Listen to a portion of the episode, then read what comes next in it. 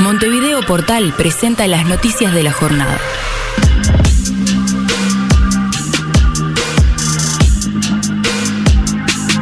Hace una pregunta, Mariolo. Comenzó la interpelación Arbeleche y Mario Saralegui asumió su banca en diputados. Al iniciarse la sesión extraordinaria se comunicó la licencia de la diputada Valentina Dos Santos e ingresó el ex director técnico de Peñarol.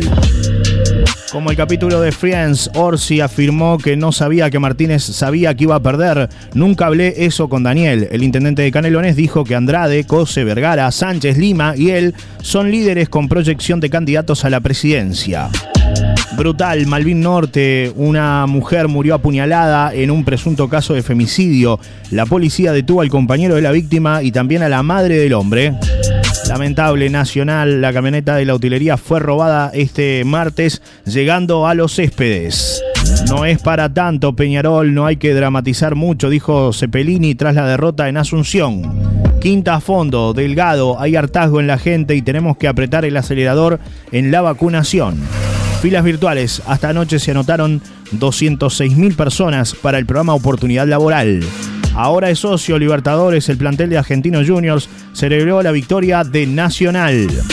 Fueron balas. Saralegui asumió su banca en diputados y en Twitter llovieron los memes y las humoradas.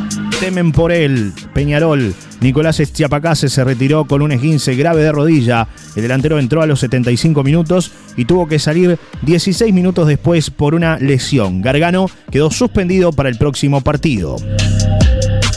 Eso lo determinará la justicia. Profesor investigado por horas sindicales presentará una denuncia contra el diputado Esquipani. ¿Y usted qué opina? El 55% de los montevideanos aprueba la gestión de Carolina Cose, según encuesta de cifra. Hasta aquí llegó. Iban un ómnibus interdepartamental con su bebé y la bajaron en el peaje porque el niño dio positivo de COVID. Justo a tiempo en España, Guardia Civil salva a un bebé a punto de ahogarse en las costas. Hasta el final nacional este triunfo nos permite seguir vivos en la Copa, dijo Guzmán Corujo. Ojo al gol, el correo uruguayo advierte por mails fraudulentos que circulan. Estos son solo algunos de los temas destacados en el día de hoy. Estas fueron las noticias del día por Montevideo Portal.